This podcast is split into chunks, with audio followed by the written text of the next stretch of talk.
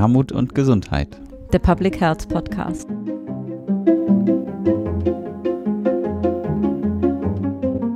Herzlich willkommen zu einer neuen Episode des Podcasts Armut und Gesundheit, der Public Health Podcast. Wir nehmen wieder unter pandemischen Bedingungen auf, das heißt mit offenem Fenster. Wenn ihr Hintergrundgeräusche hört, dann bitten wir das zu entschuldigen.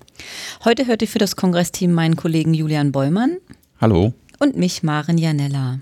Und heute machen wir weiter mit unserem Vorhaben, mit BundespolitikerInnen vor der Bundestagswahl im September in den Austausch zu kommen.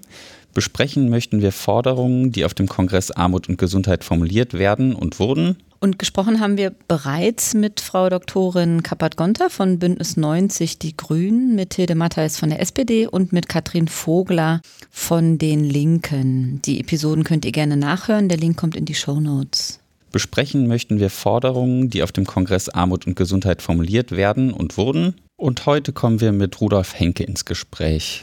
Herr Henke ist MdB für die CDU, ordentliches Mitglied des Ausschusses für Gesundheit, seit April 2021 Vorsitzender des Unterausschusses Corona-Pandemie und ordentliches Mitglied des Unterausschusses Globale Gesundheit. Herzlich willkommen, Herr Henke.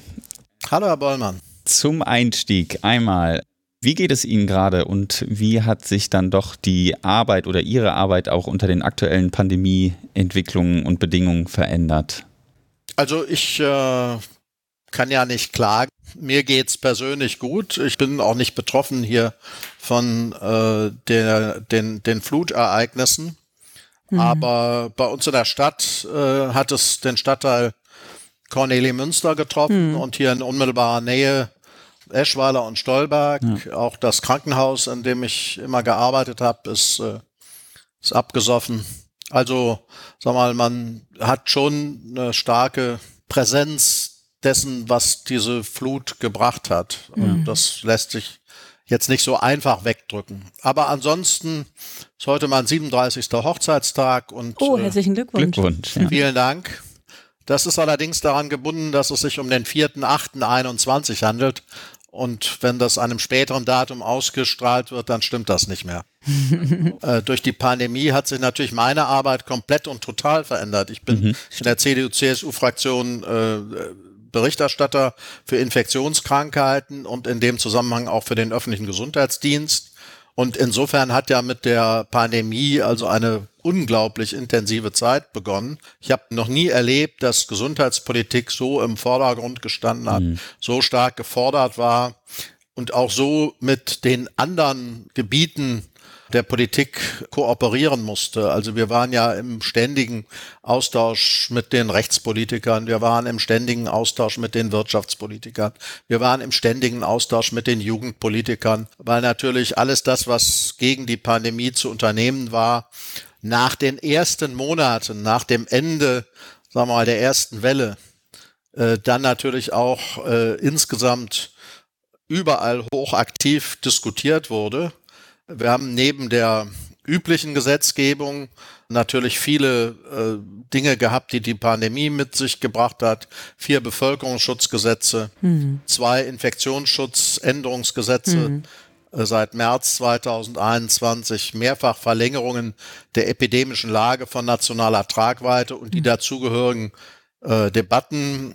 Es gab eine vorübergehende Verordnungsbefugnis für die Bundesregierung und sehr viel Erklärarbeit, äh, weil praktisch alles äh, tausendfach hinterfragt worden ist ob das äh, die Impfverordnung, die Testverordnung, die Einreiseverordnung, die Ausnahmenverordnung geimpft, genesen, getestet war. Und persönlich habe ich jetzt erst seit Ende Mai Klarheit darüber, dass ich in diesem Aachener Wahlkreis wieder kandidiere.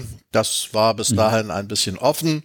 Und äh, seit April bis jetzt bin ich Vorsitzender in dem Begleitgremium Covid-19-Pandemie äh, wo wir also auch bis in den Juli hinein äh, durchgängig äh, öffentliche Anhörungen organisiert haben mhm. und getagt haben. Jetzt geht das wieder los. Heute Nachmittag ist äh, der Gesundheitsausschuss einberufen und wird sich jetzt mal mit den Planungen für mhm. September, Oktober, November, für den Winter, für das, was jetzt als vierte Welle diskutiert wird, mhm. befassen. Also es hört auch nicht auf und es äh, ist einfach eine Zeit, permanenter starker Anspannung. Das mhm. ist, das ist äh, anders, als man das so aus den Zeitplänen kennt, wo viele Menschen dann sagen, ja, die haben so oft Parlamentsferien. Also das ist sitzungsfreie Zeit, aber stattdessen findet trotzdem sehr viel statt. Ja, ja vielen Dank für den, ähm, für den Eindruck. Das äh, kann ich mir gut vorstellen, dass sich da quasi gerade zwei Krisen vor ihrem Fenster äh, zeigen. Einmal, was das Klima machen kann und ähm, dass die Corona-Pandemie immer noch nicht vorbei ist und dass da natürlich viel nach sich zieht. Ähm, das kann ich gut, äh, kann ich gut nachvollziehen. Wenn wir so zurück gucken, was waren so Metaphern oder Bilder, die häufig bemüht wurden in den letzten anderthalb, zwei Jahren, dann war es eigentlich am häufigsten ähm, das, das Bild des Brennglases. Und unter diesem Brennglas zeigt sich, wie unter einer Vergrößerung, wo wir auch gesamtgesellschaftlich stehen. Und mit Blick auf Gesundheit sieht man eine starke Zunahme von sozial bedingten Ungleichheiten, auch in Gesundheitschancen. Das heißt, dass auch Menschen, die an Covid-19 erkranken, das deutlich stärker tun, häufiger versterben äh, und auch Covid-19 deutlich häufiger kriegen als Menschen, die nicht sozial benachteiligt sind oder nicht in sozial benachteiligten Verhältnissen aufwachsen.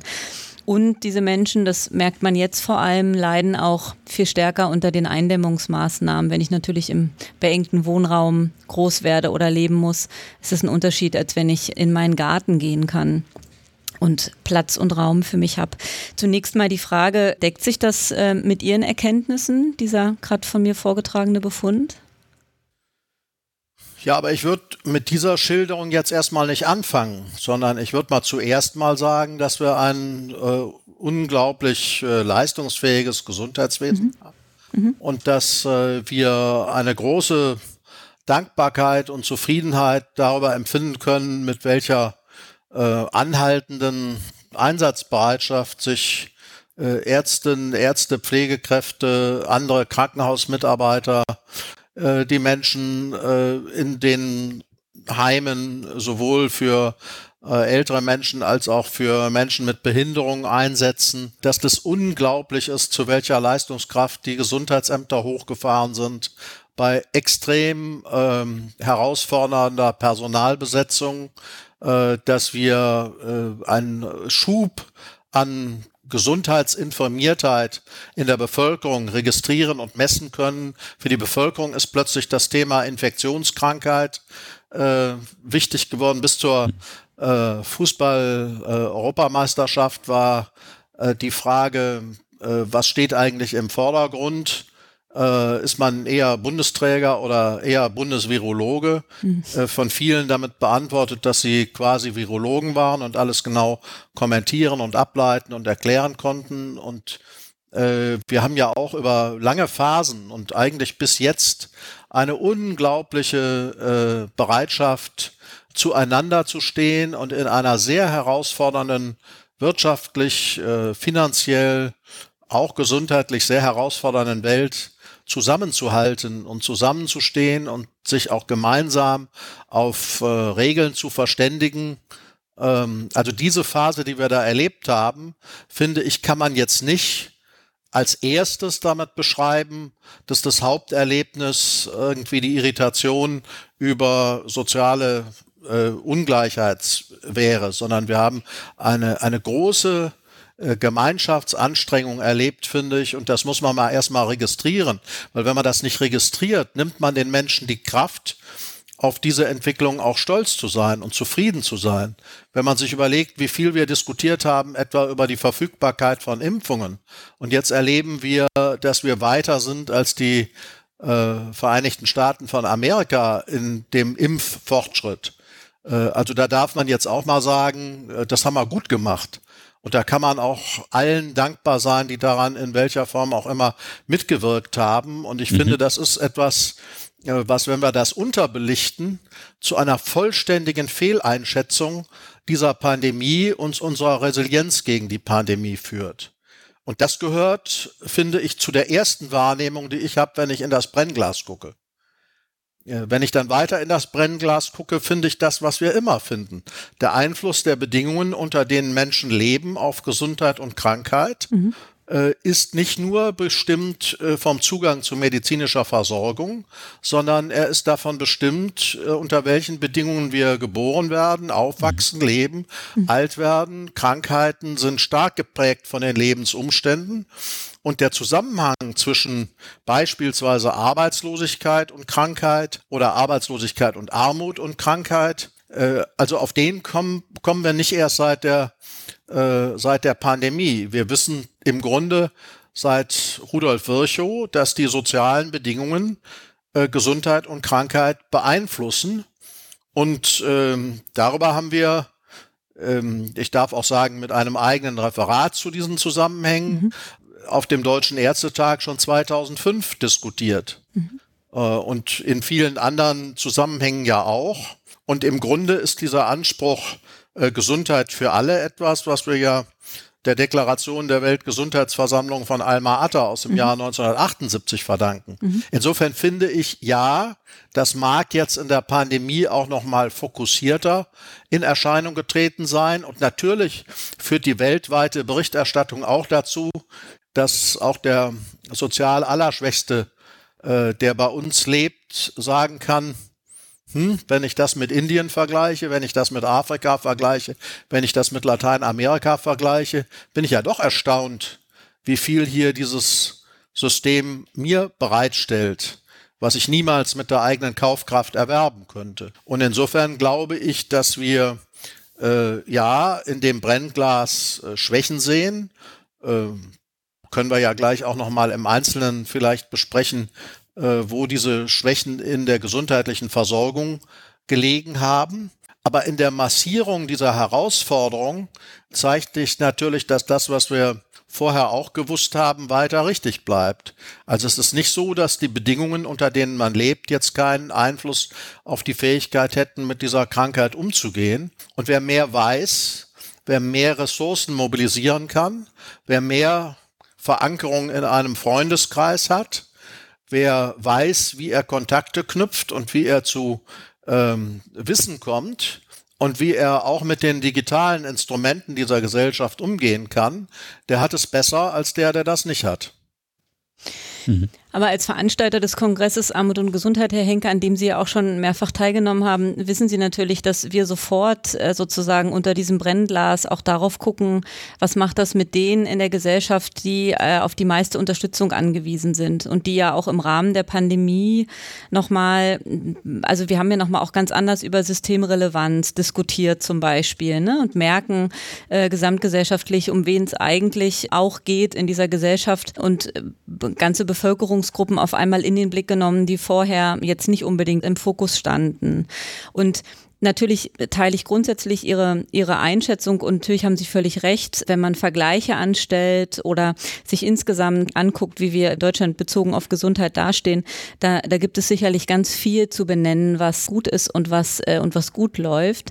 Aber ich glaube, dass gerade in so einem Land wie Deutschland, was über solche Kapazitäten und Möglichkeiten verfügt, wir sehr, sehr schnell, und das ist aus meiner Sicht in der Pandemie nicht passiert und deshalb die Frage auch gleich am Anfang und auch direkt so formuliert, dass wir die Bevölkerungsgruppen von Anfang an direkt im Blick hatten, die besonders betroffen sind und es waren von der Pandemie, sondern dass wir relativ schnell dieses Bild hatten, das Virus betrifft uns alle gleich. Ähm, und relativ schnell, äh, relativ spät erst gemerkt haben, dass es da Unterschiede gibt und dass das, was vorher schon im Argen lag, und dazu geführt hat, dass es diese Ungleichheiten gibt in Gesundheitschancen, dass die unter der Pandemie nochmal besonders stark in den Fokus rücken mussten und inzwischen auch gerückt sind aus meiner Sicht. So.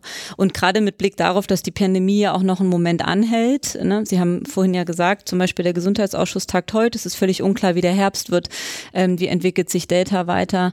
Ist es ja oder sollte es ja auch Anspruch sein, jetzt unter diesem Brennglas natürlich eine Dankbarkeit zu empfinden über die vielen Akteure, die uns da bislang so durchgerettet haben, aber auch an den Stellen natürlich politische Verantwortung zu übernehmen, wo Schieflagen da sind und da waren und denen dann langfristig ähm, begegnen zu können. Ne? Sie haben das Beispiel genannt, dass der Weltärztetag schon 2005 dieses Thema mit, äh, mit zum Thema gemacht hat. Trotzdem haben wir einfach diese breite Schere. Ne?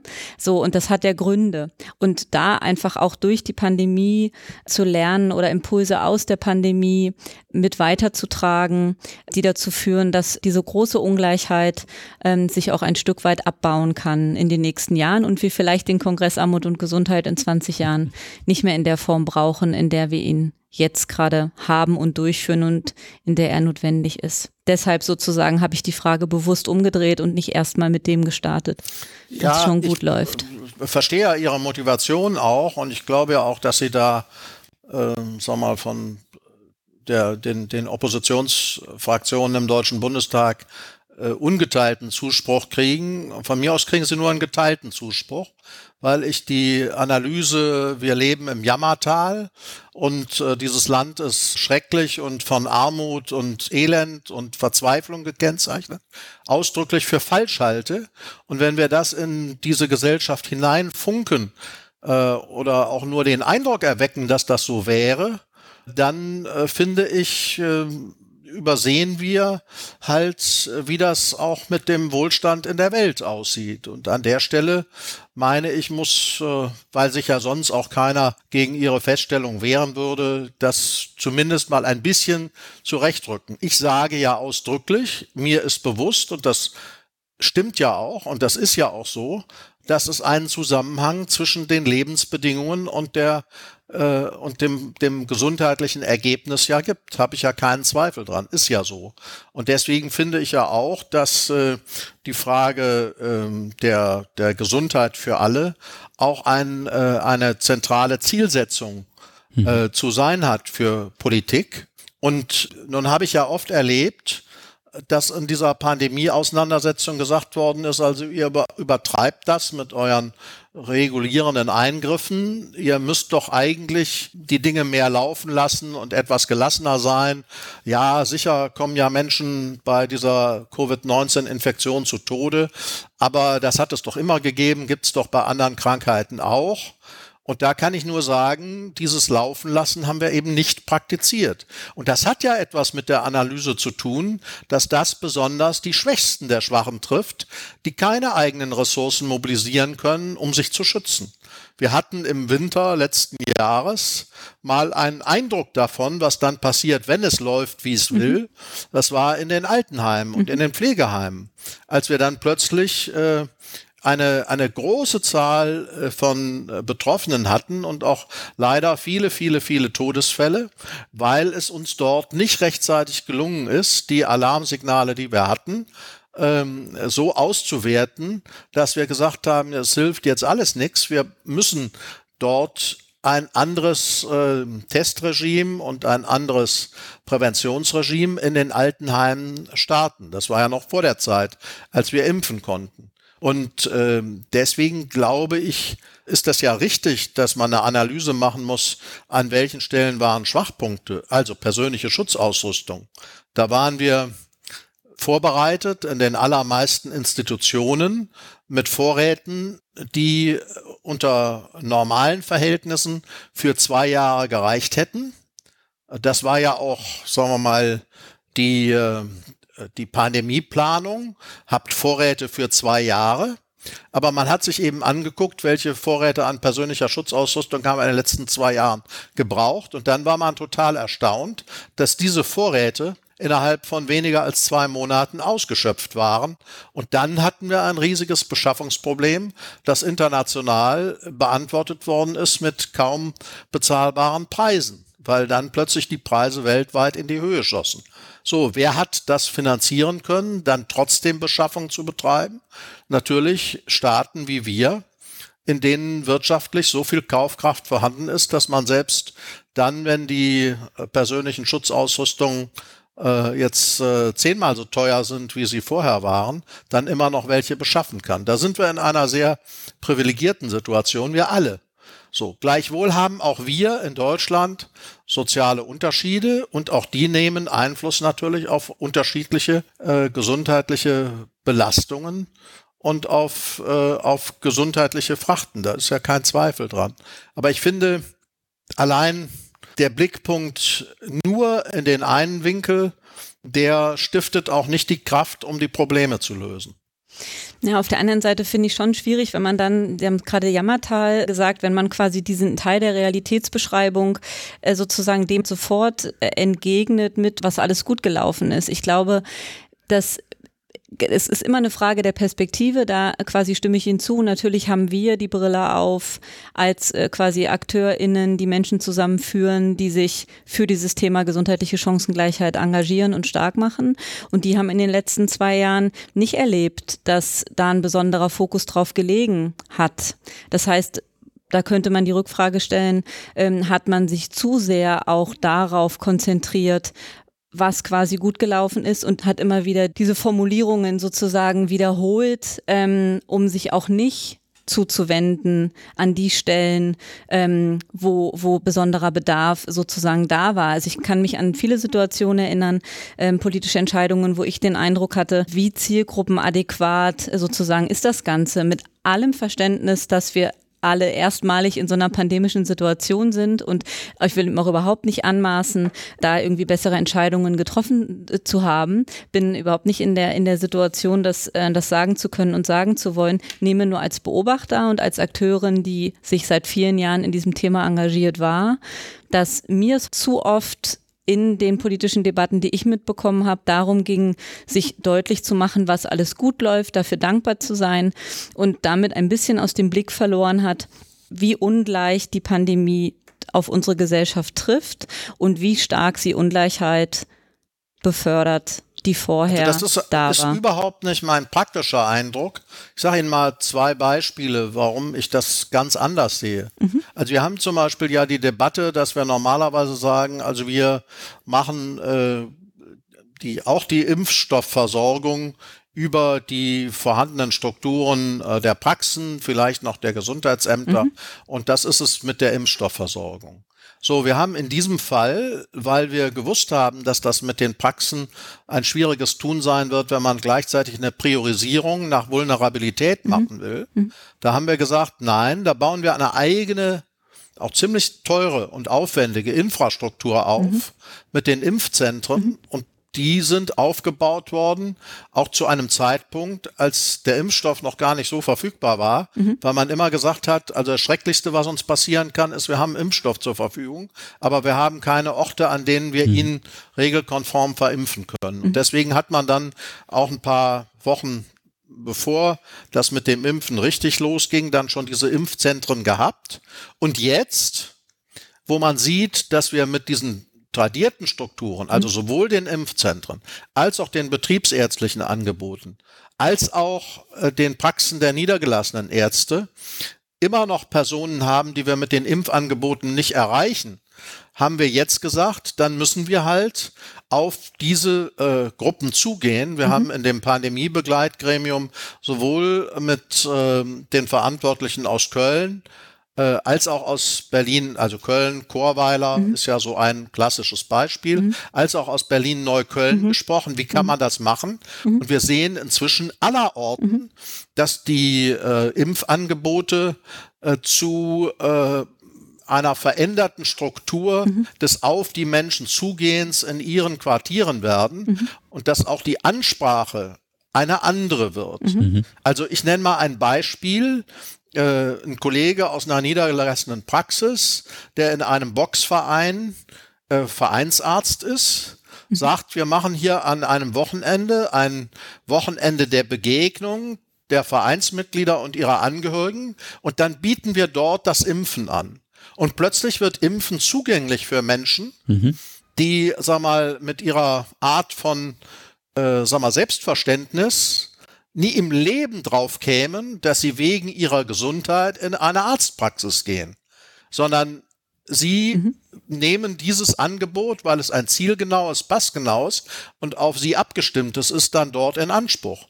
Und das Gleiche finden wir, wenn wir in Moscheen oder in Kirchengemeinden gehen oder wenn wir in Stadtteile fahren mit Busangeboten, äh, in denen normalerweise die Impfquote niedrig geblieben ist und dadurch können wir sie mhm. erhöhen. Und das hat etwas mit dem Bewusstsein darüber zu tun, dass wir mit den tradierten mhm. Strukturen, die auf das Kommen setzen, mhm. alleine nicht mhm. klarkommen, mhm. weil das eben eine tradierte, so, und ich glaube, das wird uns auch eine Lehre bleiben für die. Frage, ob Menschen, die einen anderen gesundheitlichen Versorgungsbedarf haben oder einen anderen Unterstützungsbedarf haben, in ihrer Lebenssituation in der Lage sind, die Kommstrukturen aufzusuchen. Mhm. Oder nehmen wir ein anderes Beispiel, wenn man äh, sich anguckt, Analyse von Routinedaten der ARK Rheinland-Hamburg, mhm, mhm, äh, aufgeführt in einer Antwort des Bundesministeriums mhm. für Gesundheit auf eine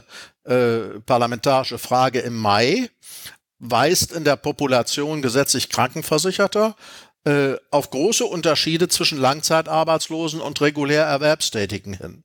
Das mhm. Risiko für einen Covid-19 bedingten Krankenhausaufenthalt war bis Mitte Juni 2020. Also da bricht die Untersuchung ab. Mhm. Bei Langzeitarbeitslosen knapp doppelt so hoch mhm. wie bei gleichaltrigen Versicherten, die regulär erwerbstätig waren. Mhm. So, das hat die Bundesregierung im Deutschen Bundestag in diesem Frühjahr äh, kundgetan und hat dann auch darauf hingewiesen, dass wir natürlich noch eine äh, präzisere Analyse der Gründe brauchen, weil das kann natürlich einmal sein, dass es eine höhere Prävalenz von chronischen Vorerkrankungen unter Arbeitslosen gibt und das erhöht dann das Risiko für schwere Covid-Verläufe. Es kann aber auch sein, dass die Langzeitarbeitslosigkeit eine hohe psychosoziale äh, Stressbelastung auslöst, die mhm. dann die Infektionsanfälligkeit der Betroffenen erhöhen könnte. Also das ist jetzt von der Bundesregierung zitiert, die ihrerseits Herrn Warendorf zitiert und mhm. andere. Mhm. Also ich will damit jetzt das nicht für mich in Anspruch nehmen, aber sagen, das ist sehr wohl Gegenstand der Erörterung im Bundestag gewesen. Und auch die Analyse, was hat denn eigentlich der Lockdown in den Schulen und in den Kindertageseinrichtungen mit dem Bildungs- und Erziehungsauftrag und mit den Entwicklungsmöglichkeiten der Kinder gemacht, ist ja in aller Ausführlichkeit in den Gremien des Bundestages diskutiert worden mhm. und auch quer durch die Fraktionen hinweg aber auch unter dem Gesichtspunkt äh, müssen wir dort äh, Mittel zur Verfügung stellen, um im Bereich von Bildung und aber auch Erziehung aufzuholen. Also es mhm. geht nicht nur um die Frage, Wissen zu vermitteln, das nicht vermittelt wurde, sondern es geht auch um die Frage, den psychischen Ausgleich für die erlebten Belastungen von Kindern herzustellen. Und die Bundesregierung stellt mit Billigung des Bundestages dafür eine Summe von zwei Milliarden Euro zur Verfügung, obwohl man ja sagen könnte, das ist eigentlich alles Ländersache und die Länder sind im Moment viel besser finanziert, als der Bund es ist. Trotzdem geschieht das, weil die Notwendigkeit gesehen wird und da könnte ich jetzt viele weitere Beispiele nennen. Vielleicht noch, wir haben ja eben auch über die Health Literacy gesprochen oder diese, dieses Gesundheitsbewusstsein.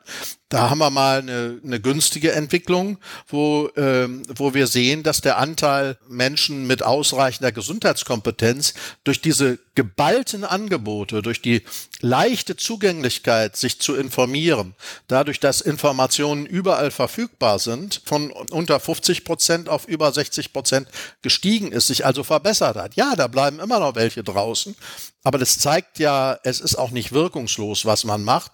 Und das Investment in diese Arbeitsfelder hat einen Sinn und macht einen Unterschied. Und das ist mir das Wichtige. Wissen Sie, man wird ja schon wegen der Definition dessen, was Armut ist, die ja eine, in unserer sozialwissenschaftlichen Forschung ist es ja eine relative mhm. Definition. Deswegen kommen wir ja aus dieser existenten Armut nie im Leben raus, weil es natürlich relativ betrachtet in jeder Gesellschaft, die nicht zwangsweise egalisiert, eine Welt gibt, in der halt der Zugang zu den Reichtümern unterschiedlich verteilt ist. Und das wird sich ja auch nie ändern. Aber das hinterlässt den Eindruck, als könnte man machen, was man will und predigen, wie man will und reden, wie man will und Armutskongresse in Berlin organisieren, wie man will und es macht alles keinen Unterschied. Und das ist das Demotivierendste, was man machen kann und das stimmt auch nicht. Mhm.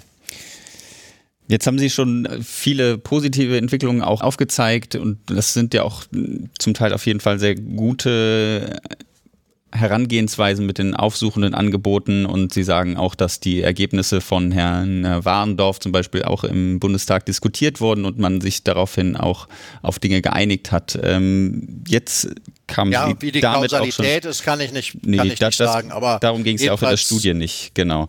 Aber äh, Herr Warendorf war auch auf dem Kongress Armut und Gesundheit und äh, damit ist es ein sehr schöner Übergang, vielleicht da jetzt äh, weiterzugehen. Wir wollen ja hier in dem Podcast auch über Dinge ins Gespräch kommen, die auf dem Kongress Armut und Gesundheit besprochen wurden, welche Forderungen da aufgestellt wurden, wie diese in der Politik aufgenommen wurden und dort auch weitergetragen werden oder wurden.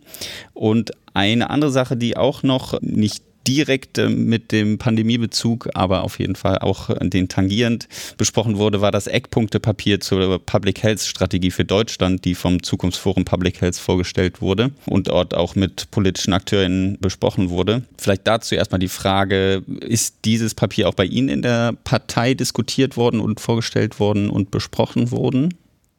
Ja, ich bin ja nicht bei allen Terminen dabei. Also mhm. Ich war ja auf dem Kongress, ich habe es mhm. wahrgenommen mhm. Äh, und äh, habe es ja hinterher, glaube ich, auch nochmal in einer abschließenden Fassung zugeschickt bekommen. Mhm. Da habe ich es wahrgenommen und äh, sag mal, damit ist es gewissermaßen in die Sphäre, äh, hat, hat es Eingang gefunden ähm, das ist ja auch nicht die einzige Erkenntnisquelle zu der Frage Health in All Policy und Public Health. Äh, also es gibt ja viele weitere Erkenntnisquellen. Äh, wenn ich mir angucke, äh, wie sehr etwa das Thema Global Health in dieser Legislaturperiode äh, nach vorne gekommen ist äh, in der Arbeit des Bundestages, dass wir einen eigenen parlamentarischen Untersuchungsausschuss zu Global Health gegründet haben.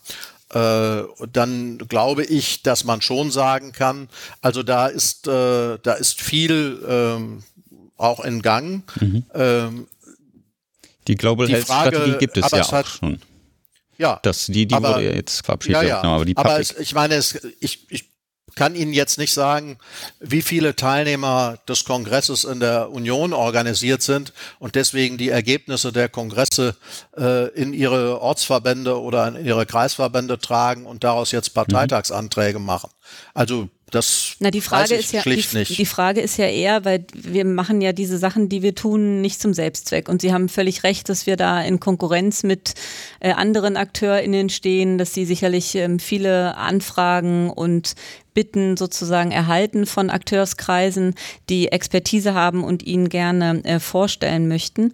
Aber wir fragen auch deshalb, um zu gucken, wenn es einen breiten Konsens gibt von Public Health AkteurInnen, die sich zu solchen Eckpunkten ähm, verständigen. Ähm, und wir auf dem Kongress Armut und Gesundheit einladen, ähm, dazu, dazu zu diskutieren, haben wir natürlich ein Interesse daran, dass ähm, mit diesen Papieren ähm, weitergearbeitet wird und dass sie nicht in irgendwelchen quasi Schubladen, Schubladen versanden. Und deshalb auch nochmal so als, einfach auch als Lernfrage für uns, wenn Sie sagen, ja, Sie haben das irgendwie zur Kenntnis genommen, aber im Prinzip ist nicht groß weiter was, ähm, was mit passiert. Was können wir denn auch als Public Health Community nochmal anders machen oder was bräuchten Sie, dass wir uns zum Beispiel jetzt unterhalten würden und Sie sagen würden, ja, absolut, wir haben das danach im Gesundheitsausschuss weiter diskutiert, haben die Impulse, die zum Beispiel auch nochmal aus dem Bereich Governance da reingearbeitet wurden, so und so aufgenommen, weil die, also wirklich als Lernfrage, ich meine das nicht zynisch, sondern wirklich als Lernfrage, weil da ist natürlich ein breiter Akteurskreis, der über, der über Jahre hinweg das Zukunftsforum Public Health ähm, initiiert hat unter dem Dach des Robert Koch Instituts und solche Eckpunkte sozusagen dann ne, mit politischen AkteurInnen diskutieren möchte und ja nicht, um eine einmalige Veranstaltung dazu zu machen, sondern wirklich einen Beitrag zu leisten zur Weiterentwicklung der Public Health Struktur und Strategie für Deutschland. Das ist ja nicht irgendein Ziel. Deshalb sozusagen nochmal als Lernfrage auch. Naja, ich meine, Sie, Sie haben den Chef des Robert-Koch-Instituts in jeder Sitzung des Gesundheitsausschusses jetzt in dem letzten Jahr äh, dabei gehabt. Sie haben äh, digitale Townhall-Meetings mit Tausenden von Teilnehmern aus den Gesundheitsberufen gehabt, in denen der Chef des RKI immer dabei war. Und äh, sie haben, sagen wir mal, ja eine, eine Intensität der Debatte über gesundheitliche Belange, in denen man jetzt denken würde, also wenn das eine Praxisrelevanz hat, dann bricht sich das dort Bahn. Und ich weiß das nicht so genau, wie Sie sich organisieren. Ich weiß nur, wenn ich will, dass ein Thema, was ich habe, in irgendeinem Gremium platziert werden soll, dann muss ich auf die Leute zugehen und dann muss ich gucken, an welcher Bushaltestelle sind die jetzt. Und dann muss mhm. ich mich auf deren Bedarf einstellen und muss die Frage stellen, wie kann ich denen denn jetzt dabei nützen, ihre Ziele zu erreichen indem ich ihnen etwas liefere, das zu dem, was die sonst machen, prima passt. Und da weiß ich nicht so genau, ob das vielleicht dann auch mit der Sorge verbunden ist, dass dabei der ja, Ruf der edlen Wissenschaft irgendwie Schwierigkeiten kriegt. Also Sie haben ja eben mal so gelächelt, als ich gesagt habe, ich weiß nicht genau, wie viele von den Teilnehmern so eines Armut- und Gesundheitskongresses sind eigentlich irgendwo in einem Stadtrat für die CDU oder in einem Kreisverband oder in der Jungen Union aktiv. Ich weiß aber, wären Sie es und brächten Sie dort Ihre Botschaft mit, dann würden sie eine Spur hinterlassen. Dann würden sie Wirkung erzeugen. Mhm. Dann würden sie dort als verlässliche Elemente der Parteiarbeit wahrgenommen und als welche, die einen Beitrag leisten, weil sie fachkompetent sind. Also das ist ja der Weg, den ich selber auch erlebt habe. Ich war ja auch nicht, bin ja nicht in die CDU reingeboren. Ich bin irgendwann, da war ich lange schon äh, im Vorstand der Ärztekammer aktiv, da war ich lange schon äh, beim Marburger Bund, zweiter Vorsitzender auf der Bundesebene. Und dann habe ich irgendwann gesagt, du kommst und kommst mit diesen ewigen Appellen nicht weiter. Also wenn du nur Papiere schreibst und Anträge verfasst und äh, auf Kongressen die durchsetzt und die beschlossen werden, das nimmt ja offensichtlich keiner wirklich zur Kenntnis. Du musst selbst Akteur werden. Du musst selbst rein in die Verantwortung. Und du musst dann auch äh, dich, sag mal, äh, davon lösen, dass du die Wahrheit für dich, äh, sag mal, erkannt hast und davon jetzt keine Abstriche machen darfst, mhm. sondern du musst dann jeden Tag um Kompromisse ringen. Und äh, an der Stelle, sag mal, ist unsere Gesellschaft, das hat jetzt nichts mit Armut und Gesundheit zu tun, sondern es hat was mit den Kommunikationsformen unserer Gesellschaft zu tun, ist ja unsere Gesellschaft sehr, sehr blasenorientiert geworden. Es gibt, es gibt diese große gemeinsame Öffentlichkeit. Ähm, äh, früher hat mal irgendjemand gesagt, einer wird gewinnen von Hans-Joachim Kuhlenkampf oder was das war. Das war das große Lagerfeuer der Nation, an dem sich alle trafen. Äh, weiß nicht, irgendwann war es auch mal Wetten das. So, das gibt es alles nicht mehr, sondern wir haben eine Flut von Einzelöffentlichkeiten und die haben es am liebsten, wenn sie unter sich sind und miteinander kommunizieren. Ich erlebe das ja auch in der, in der Union. Also wenn einer zum Wahlkampfstand kommt, dann unterhält er sich erstmal mit seinen Leuten am Wahlkampfstand. Dann dreht er sich erstmal zu denen, bevor er auf die Idee kommt, dass er mal Bürger ansprechen soll, die vielleicht in der Kommunikation etwas schwieriger sind. Und ähm, dennoch glaube ich ja, also wenn ich jetzt in unser Regierungsprogramm CDU und CSU, CSU immer mitdenken ne, für Gesundheit. Mhm. Stellvertretender Fraktionsvorsitzender Stefan Stracke mhm. aus der CSU. Mhm. Ne. Also wir werben in dem Regierungsprogramm für eine nachhaltige Entwicklung in der einen Welt. Und da sind die Ziele der Vereinten Nationen für eine nachhaltige Entwicklung aus der Agenda 2030, das Pariser Klimaschutzabkommen und die Menschenrechte beschrieben als das Leitbild für eine gerechte Globalisierung, für eine friedliche, nachhaltige Entwicklung in der Welt. Und wenn wir die Sustainable Development Goals dort zum Teil des Regierungsprogramms der Union machen, dann bedeutet das in meinen Augen jedenfalls, äh, dass wir damit auch, was das äh, SDG 3 angeht, natürlich uns auf eine äh, Verständigung, eine internationale Verständigung einlassen, äh, die natürlich äh, auch in dieser Frage Versorgung äh, der Menschen auf der Welt mit, mit Gesundheit, mit Bildung, mit Wasser, mit Ernährung, die dort an Kontexte und Konsense anknüpft, die an anderer Stelle schon erreicht worden sind. Und damit stellt man sich natürlich auch in eine ja, Kontrollierbarkeit dessen, was geschieht. Und das finde mhm. ich, ist dann auch ein Beitritt, ein Beitrag dazu, eben den Gedanken von Public Health aufzugreifen und nach vorn zu entwickeln. Mhm. Ja, vielen Dank. Jetzt sprechen Sie schon äh, nach vorne bringen. Ähm, der Blick nach vorne zeigt auch, äh, wir haben im September 2021 die Bundestagswahl und haben da jetzt ja auch äh, den Blick mal in die Wahlprogramme geworfen und würden jetzt gerne einmal von Ihnen hören, was können die WählerInnen denn erwarten, wenn sie der CDU die Stimme geben? Jetzt konkret mit dem Blick auf Gesundheit. Da haben wir ganz viel gefunden, was in die Richtung Versorgung geht, ähm, in die Richtung Gesundheitsförderung oder die Schlagwörter Gesundheitsförderung, Public Health.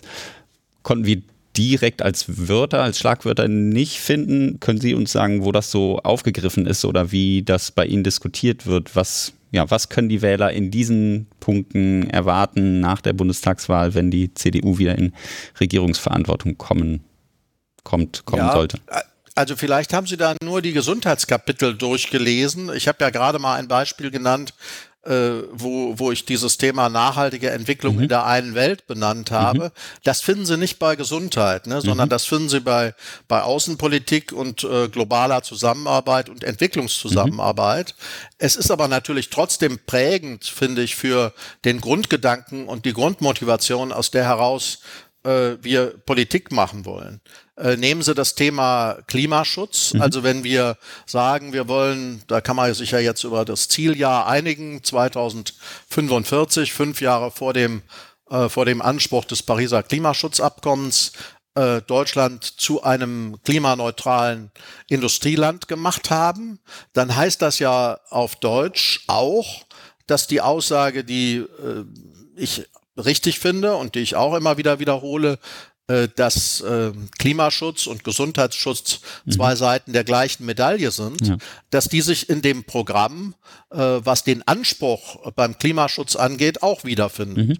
Also wofür sonst würde man Klimaschutz machen? Äh, natürlich macht man den, weil es den Menschen schadet, wenn wir keinen Klimaschutz haben. Und deswegen sowohl der Green Deal der EU erhebt den Anspruch, Europa zum ersten klimaneutralen Industriekontinent werden zu lassen und in Deutschland das erste klimaneutrale Industrieland zu werden.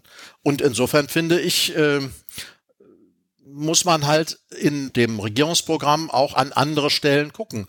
Sie haben gesagt, mhm. Gesundheitsförderung ja. fände sich zu wenig. Also wenn ich mir den Teil angucke, der sich mit Ernährung befasst, mhm. äh, von dem man jetzt streiten kann, ob der sag mal, ob das das Richtige ist, Ernährung äh, in einem eigenen Kapitel und in der Nähe von Verbraucherschutz und Lebensmittelkauf zu platzieren. Da bin ich jetzt auch mit einverstanden, dass man das diskutieren kann. Ich könnte mir durchaus vorstellen, die Zuständigkeit für Ernährung näher an das Themenfeld Gesundheit heranzurücken, mhm. äh, weil es eben eine so ähm, aus äh, herausragende Rahmenbedingungen äh, darstellt für Gesundheit, wie wir uns ernähren. Aber das mhm. finden wir dann auch da formuliert. Wir werden gute Rahmenbedingungen für eine gesundheitsförderliche, ausgewogene und nachhaltige Ernährung schaffen. Es soll für jede und jeden beim Einkauf und beim Essen außer Haus einfach möglich sein, eine gesunde Wahl zu treffen. Mhm. Und dann wird das konkretisiert mit dem Nutri-Score als visueller Nährwertkennzeichnung. Mhm und auch der Anspruch erhoben, das national Erreichte jetzt auch auf europäischer Ebene umzusetzen. Und äh, insofern äh, sage ich mal, glaube ich, dass das Programm also an vielen Stellen äh, die Frage Gesundheit schon viel stärker im Sinne von Health in All Policies mhm. äh, adressiert und an viel mehr Stellen äh, Gesundheit abbildet, als wenn man jetzt nur in die Kapitel leistungsfähiges Gesundheitswesen guckt, die mhm. natürlich auch davon geprägt sind, ähm, dass es dort ja natürlich äh, auch Aufträge gibt. Also der mhm. Bund ist anders als die Länder nun mal ja auch verfassungsrechtlich zuständig für die Regulierung der Sozialkassen. Krankenkasse, mhm. Pflegekasse, Unfallkasse, Arbeitslosenkasse.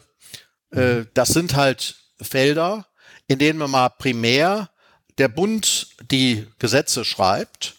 Und vor dem Hintergrund finde ich, ist das auch nachvollziehbar, wenn man dann die Gestaltung der Krankenversorgung dort stärker ausgeprägt findet.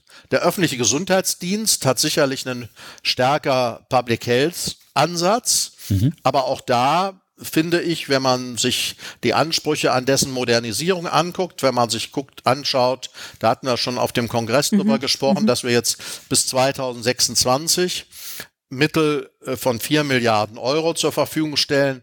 Personalaufbau zum einen, Digitalisierung zum anderen und diesen Weg fortsetzen wollen, oder dass wir das Robert Koch Institut zum deutschen Public Health Institut ausbauen wollen, mhm. Äh, was dann auch bedeutet, es nicht nur wissenschaftlich arbeiten zu lassen, mhm. sondern auch mehr und mehr in eine operative Verantwortung zu bringen bei der Bekämpfung von epidemischen Gesundheitsgefahren äh, und es dann auch stärker in Kontakt zu bringen mit den Gesundheitsbehörden der Länder und Kommunen. Das, glaube ich, hat Konsequenzen für die notwendigen äh, personellen und finanziellen Ressourcen und reicht dann bis hinein in die Haushaltspolitik. Mhm. Also das RKI entsprechend aufzubauen und zu stärken, was wir im letzten Jahr auch schon gemacht haben, ist ein, ein Ziel, äh, das, das fortzusetzen ist.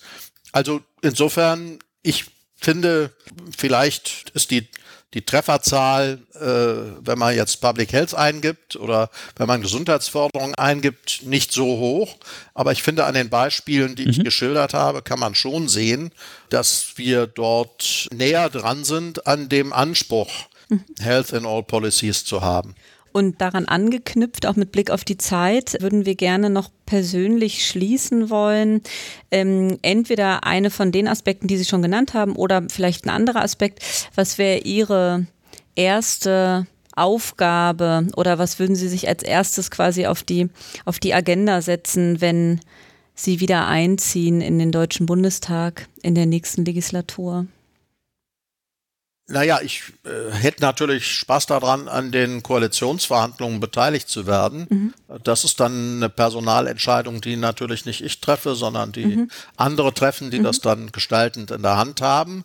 Ja. Äh, aber ich würde natürlich lieber an dem äh, Schaffen eines Koalitionsvertrags beteiligt sein, als nicht beteiligt zu sein, weil dann die Spur, die man hinterlässt und die Wirkung, die man erzeugen kann, größer ist. Und, und was würden Sie äh, da dann, einbringen? Ja, und dann wäre, also aus, aus meiner Sicht wäre das eine, dass wir ähm, durch konkrete Schritte also sehr, sehr glaubhaft machen müssen, dass wir das Thema Klimaschutz verstanden haben. Also ich glaube, äh, wir mhm. haben heute 51 Milliarden Tonnen äh, Treibhausgase in CO2-Äquivalenten, die wir auf der ganzen Welt jedes Jahr in die Atmosphäre blasen. Mhm. Und äh, wir werden den Ausstieg aus der fossilen Energieerzeugung brauchen. Und wir müssen den hinkriegen, und zwar äh, was die Frage der Treibhausgase angeht, müssen wir auf Null kommen. Also wir müssen zügig auf Null kommen. Klimaneutralität heißt nicht, die Hälfte der fossilen Energieerzeugung beizubehalten, sondern Klimaneutralität heißt, bei den Treibhausgasen auf Null zu kommen mhm. und möglichst sogar eine Entnahme vorhandener CO2-Mengen mhm. aus der Atmosphäre zu erreichen. Und das bedeutet natürlich, erstens, es ist eine globale Aufgabe. Wir brauchen dazu in Hülle und Fülle internationale Vereinbarungen, internationale Kooperation, internationale Handelsverträge, Energie, die in Südafrika erzeugt wird, wo die heute noch vorwiegend auf Braunkohle setzen und wo sie in Zukunft auf Solarenergie oder auf Windenergie setzen sollten, muss lieferbar werden in der Welt. Das gleiche gilt für Australien. Wir brauchen internationale Handelsverträge, die äh, den Strom aus erneuerbarer Energie lieferfähig und speicherfähig werden lassen und zu einem Handelsgut werden lassen. Mhm. Und wir brauchen eine eigene Entschiedenheit dazu, dass sich in den Energiepreisen abbildet, was es kostet, hinterher wieder aufzuräumen. Also meinen Kindern sage ich, ihr könnt ja machen, was ihr wollt. Habe ich gesagt. Also jetzt muss ich das den Enkelkindern sagen. Ihr könnt hier machen, was ihr wollt. Aber wenn ihr fertig seid, dann räumt ihr wieder so auf, dass es aussieht wie vorher. Und dieses Grundprinzip der Nachhaltigkeit, ich finde, das müssen wir auf diesem Globus halt, was die Frage Treibhausgase angeht, auch Biodiversität, auch Artenvielfalt natürlich angeht, das müssen wir praktizieren. Und mhm. deswegen haben wir einen riesigen Wandel vor uns. Mhm. Und ich möchte gerne, dass die Unionspartei, die als einzige klar sagt, dass dieser Anspruch erfüllt werden muss, aber mit dem Anspruch verbunden bleiben muss, Industrieland zu sein. Mhm. So, das setzt eine gewaltige Aufgabe äh, im Bereich der Forschung und der Innovation und auch der Investitionen voraus. Und da glaube ich, da sind wir besser aufgestellt als viele andere. Und deswegen mein Eindruck ist, dass das, sag mal, die Kernfrage sein wird. Äh, auf die zu achten ist. Wenn ich rein gesundheitspolitisch bleibe, dann, dann wünsche ich mir erstens, dass wir ein Präventionsgesetz 2.0 bekommen, dass mhm. in diesem Präventionsgesetz 2.0 die Frage der Verbindung von Verhältnisprävention und Verhaltensprävention mhm. noch klarer betont wird als in der Vergangenheit. Äh, wir kommen alleine mit dem Instrumentarium der Sozialversicherungen, mhm. die ja heute gewissermaßen die Präventionskonferenz mhm. bilden, nicht aus. Mhm. Wir müssen dringend andere Akteure einbeziehen. Ich kann überhaupt nicht verstehen, warum die Gesundheitsprofessionen mhm. aus dem Akteurskreis der äh, Verantwortlichen in der nationalen Präventionskonferenz herausgehalten werden. Also ich weiß, wie das politisch entstanden ist und warum man das gemacht hat weil man äh, bange war, dass man dann Entscheidungen treffen musste, wen von denen hat man dabei und wen von denen hat man nicht dabei. Und um diese Entscheidungen zu umgehen, hat man gesagt, ach, das macht mal nur die Sozialversicherung. Aber es ist falsch, weil wir alle Gesundheitsberufe brauchen, um Prävention den Stellenwert zu verleihen, den sie im Kern nötig mhm. hat. Ja. Und wir müssen die Kommunen viel stärker einbinden. Mhm. Also die Kommunen sind die Orte des Geschehens für alle Anwendungen des Präventionsgesetzes. Und jenseits der Frage, wie die Mittelausstattung ist, auch darüber muss man reden, mhm. aber jenseits davon muss die Einbindung der kommunalen Akteure zwingend und wenn es uns gelingt, den öffentlichen Gesundheitsdienst so zu stärken, wie wir uns das vorgenommen mhm. haben, und die Kommunen nicht damit reagieren, dass sie sagen, oh Gott, prima, vier Milliarden vom Bund, dann können wir ja vier Milliarden aus Ländermitteln einsparen. Mhm. Also wenn das nicht passiert, mhm. dann haben wir auch ein Potenzial, dass der öffentliche Gesundheitsdienst diese Rolle innerhalb der gesundheitsfördernd wie gefahrenabwehrend in der kommunalen Welt spielen kann. Und das, glaube ich, wäre ein sehr wichtiger Punkt. Zweite ist natürlich die Personalausstattung in den Gesundheitseinrichtungen. Mhm. Also wir haben Mangel an Personal an allen mhm. Stellen, äh, die uns nur einfallen. Aber das setzt natürlich auch voraus, dass die Ausbildung äh, gelingt und dass wir genügend Leute mhm. ausbilden können. Und äh, was die Frage äh, der speziell Krankenhauspolitik angeht, glaube ich, müssen wir weg von der Vorstellung, man kann äh, eine auskömmliche Krankenhausfinanzierung alleine aus Leistungsvergütungen finanzieren. Wir brauchen eine Vorhaltekostenfinanzierung. Also die Feuerwehr äh, löscht auch nicht alle Brände über die Honorarvergütung für das Brandlöschen. Sie braucht auch eine Vorhaltung, wo sie gerade keine Brände löscht, sonst fängt sie an, Zigarettenkippen zu löschen. Also das äh, kann nicht das Ziel sein, sondern das Ziel muss sein, dass wir Vorhaltekosten dort aufbringen, wo wir auch in den Krankenhäusern Aufgaben erfüllen müssen, auch sozialkompensatorische Aufgaben erfüllen müssen. Also wenn ich jemanden nicht nach Hause entlassen kann, weil die Zustände mhm. dort nicht zu seinem Gesundheitszustand passen, dann muss ich ihn vielleicht fünf Tage im Krankenhaus länger behalten, bis die Verhältnisse zu Hause so geregelt sind, dass ich ihn dahin lassen kann. Mhm. Und dann muss das in der Vorhaltefinanzierung eines Krankenhauses mhm. auch mit vorkommen können. Mhm. Ja, das wären jetzt mal drei Felder, mhm. die nicht ja. die globale, mhm. den globalen Ansatz äh, betreffen, sondern die in erster Linie halt wirklich das Gesundheitswesen mhm. in, in, in, der Gesundheitspolitik, mhm. die wir in Berlin gestalten können, betreffen. Mhm. Prima. Ja, vielen Dank, Herr Henke, für Ihre Zeit heute. Wir wünschen Ihnen alles Gute für die nächsten Wochen und Monate, einen guten Wahlkampf, ja. gute, ja. gute Argumente ähm, und genau und hoffen, dass wir Sie dann im September in alter Rolle wiederfinden.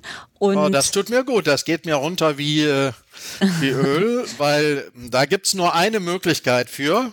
Da muss man mich direkt wählen, weil ich über die Liste nicht kommen kann. Mhm. Die Liste, da stehe ich an einer Stelle, die wird in Nordrhein-Westfalen nicht ziehen. Also, Botschaft an alle in Aachen, egal wen ihr als Partei wählt, aber bei der Direktwahl müsst ihr Rudolf Henke wählen.